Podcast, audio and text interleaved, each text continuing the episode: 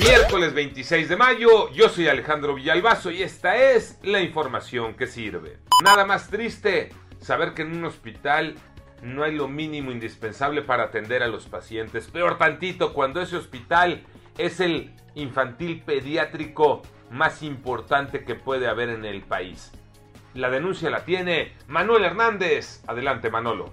La falta de insumos obligó al Instituto Nacional de Pediatría a suspender de manera indefinida la recepción de pacientes de traslado. Esto de acuerdo a oficios en poder de Hacer Noticias. Se detalla que no se cuenta con los insumos suficientes para atender a los pequeños. La carencia es tal que en algunos casos ni siquiera se tienen guantes de látex. COVID-19 los números, Iñaki Manero.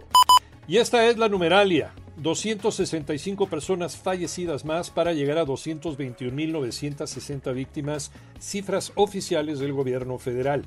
En cuanto al número de contagios, 2.483 casos adicionales y con esto llegamos a 2.399.790 personas infectadas.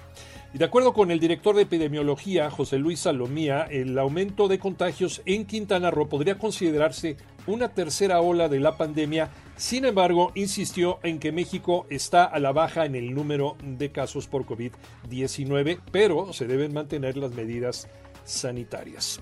A seguirse cuidando.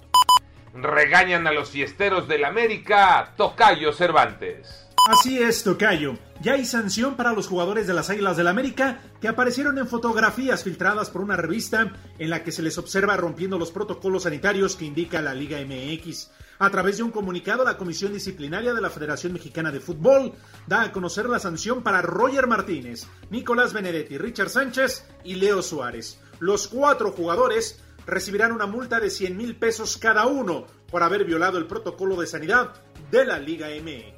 Yo soy Alejandro Villalbazo, nos escuchamos como todos los días de 6 a 10 de la mañana, 88.9 y en digital a través de iHeartRadio. Pásenla bien, muy bien, donde quiera que estén.